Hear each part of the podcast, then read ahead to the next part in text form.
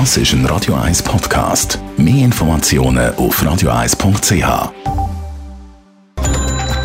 Netto.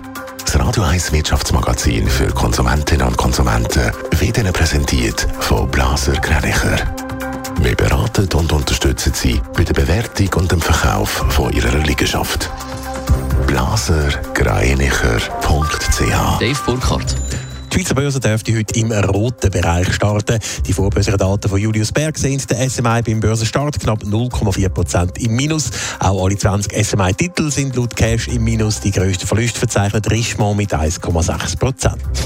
Um 0,3% dürfte beim Börsenstart die Aktie vom Versicherungskonzern Zurich abgeben. Zurich hat heute am Morgen Zahlen für die ersten neun Monate von dem Jahr bekannt gegeben.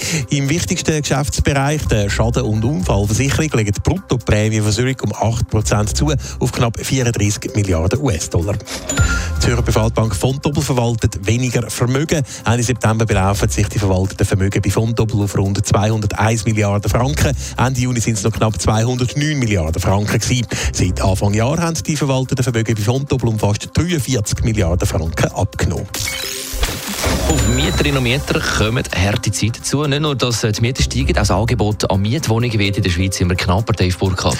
Ja, allgemein wird Wohnraum in der Schweiz immer knapper. Laut einer Mitteilung von der Raiffeisen heute Morgen sinken die Leerstände rapid. Durch das steigen dann die Eigenheimpreise und jetzt gehen eben auch die Mietpreise langsam aber sicher ob sie. Außerdem ist auch die Bautätigkeit in der Schweiz seit längerer Zeit rückläufig. Gründe dafür sind höhere Preise für Bauland, rigide Bau- und Zonenordnungen oder auch eine einsprachefreudige Bevölkerung.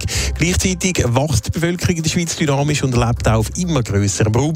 Darum braucht es eigentlich deutlich mehr Wohnungen als aktuell auf den Markt kommen. Oder wie es der Chefökonom von der Raiffeisen in der Mitteilung zusammenfasst, die Schweiz die steuert Vollgas auf eine Wohnungsnot zu. Besserung ist kurzfristig nicht in Sicht.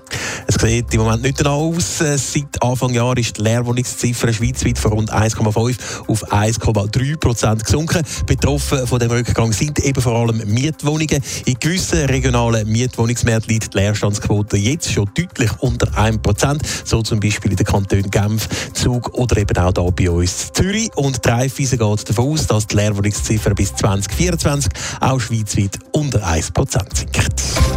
Netto. Radio 1 Wirtschaftsmagazin für Konsumentinnen und Konsumenten.